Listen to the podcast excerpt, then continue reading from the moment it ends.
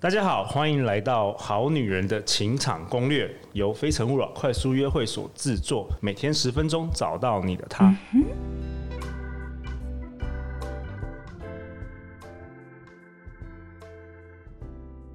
大家好，我是你们的主持人陆队长。今天我邀请到我的超级好朋友小金鱼，跟我一起讨论一本书，由这个英国的爱情专家。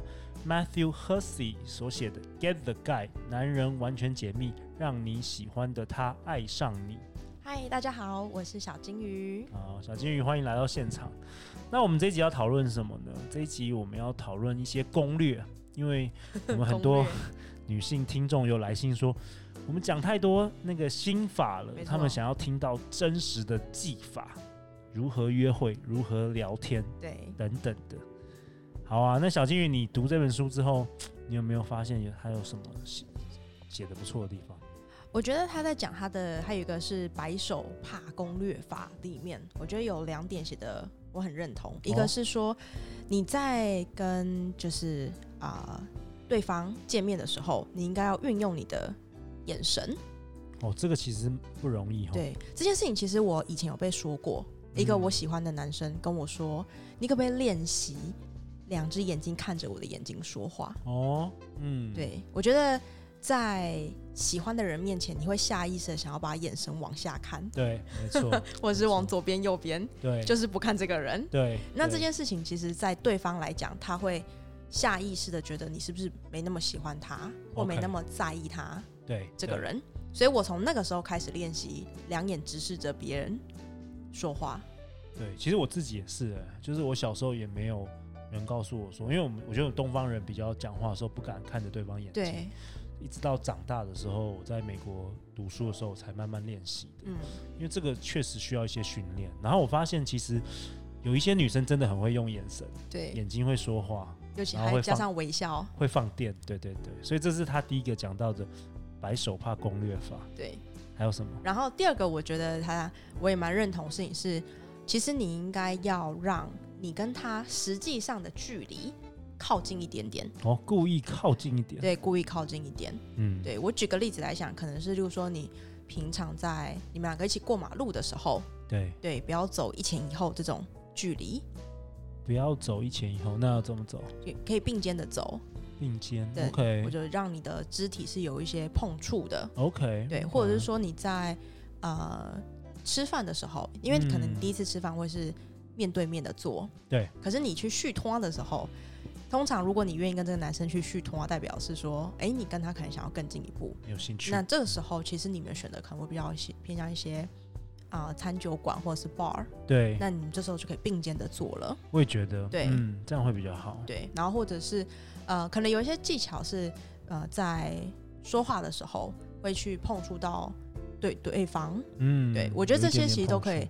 呃，视情况，甚至是有时候你可能会开玩笑说：“哎、欸，我看起来，我觉得你看起来很累，我帮你按个摩。”哦，第一次会那么 会做那么到，我觉得是看是当下的就是气氛啦。OK，但就是说，我觉得梅毒在写的就是靠近一点的这件事情，其实他也是觉得说，你可以运用任何你觉得你可以接受的，然后威胁性或者是这个呃攻击性没那么高的。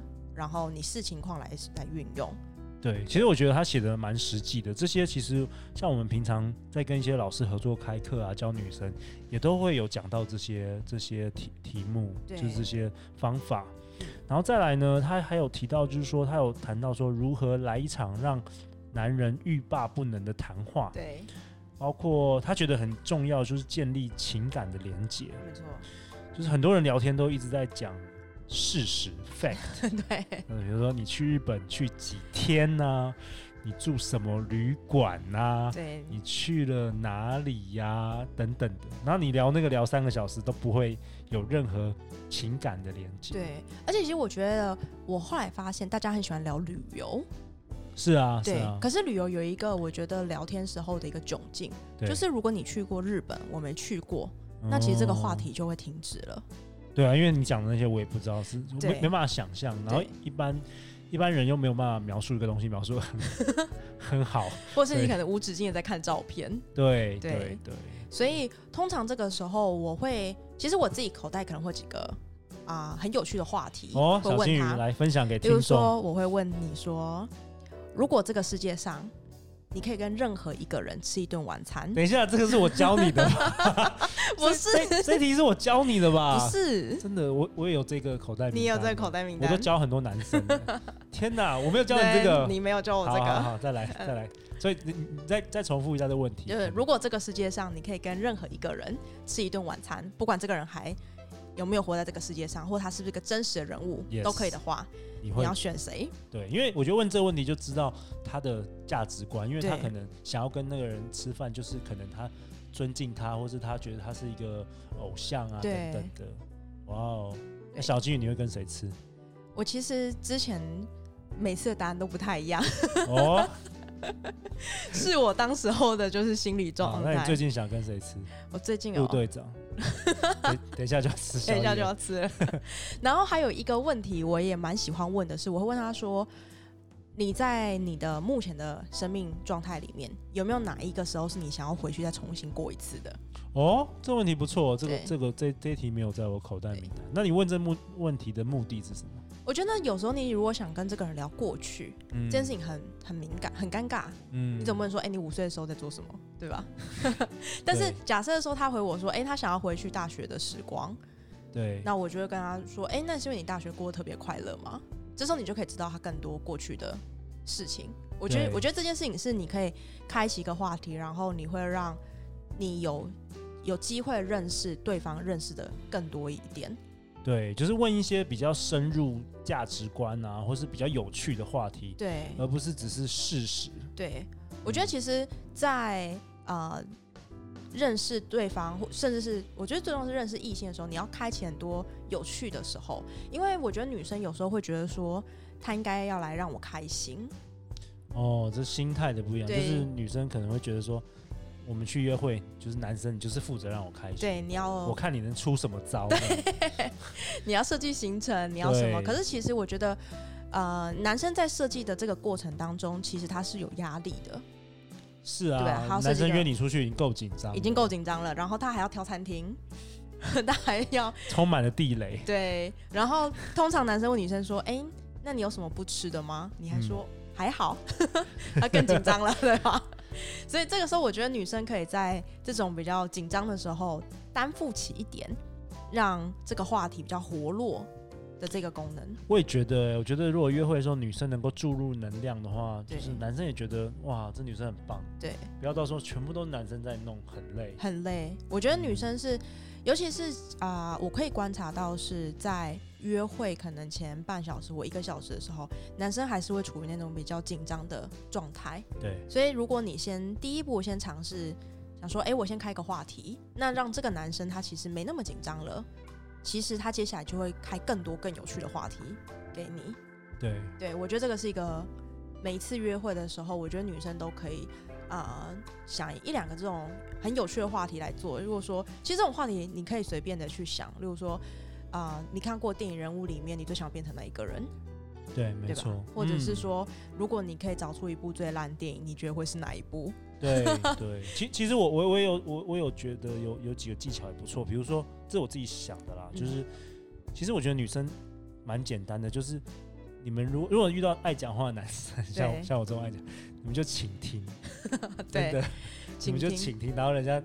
我觉得男生就会觉得，哇，真的跟你在一起很快乐这样子。但其实从头到尾你可能没有讲什么，对啊，请听加微笑，我觉得也不错。对，然后眼神看着他。对对对对。然后我觉得这本书写其实写的不错，就是因为他不是要女生成为另外一个完全就是不是那不是他原本的人，没错，而是做一些小小的微调。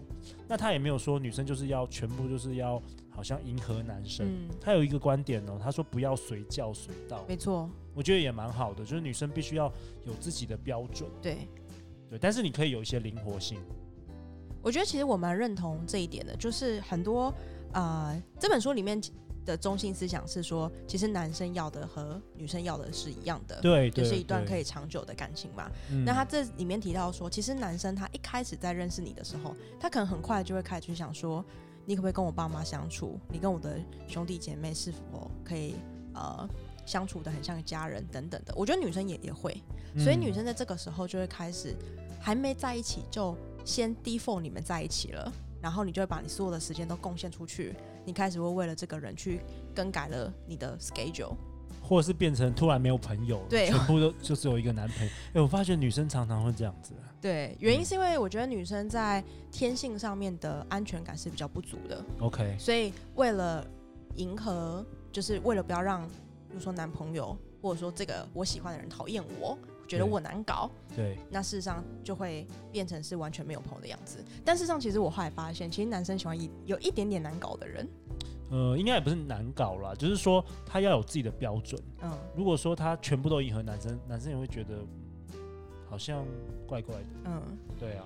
所以他需要有自己的世界，对，他需要自己的没错没错，他需要自己的世界。蛮重要的。所以如果说你原本就是一三固定运动，那男生约你就是一三确定就是绝对不行。对，我觉得嗯，包括男生跟女生交往，我觉得男生也要应该有自己的标准，你不能说有女朋友说什么都要依照女生的那个行事力，这样也我觉得也不是很好。对，嗯，好，那我们今天这一集提到如何聊天，如何让你跟男生有一个欲罢不能的谈话，包括。情感连接，问问题深入价值观，以及引起他的兴趣。好，那我们今天就到这边结束喽。大家再见，拜拜。拜拜。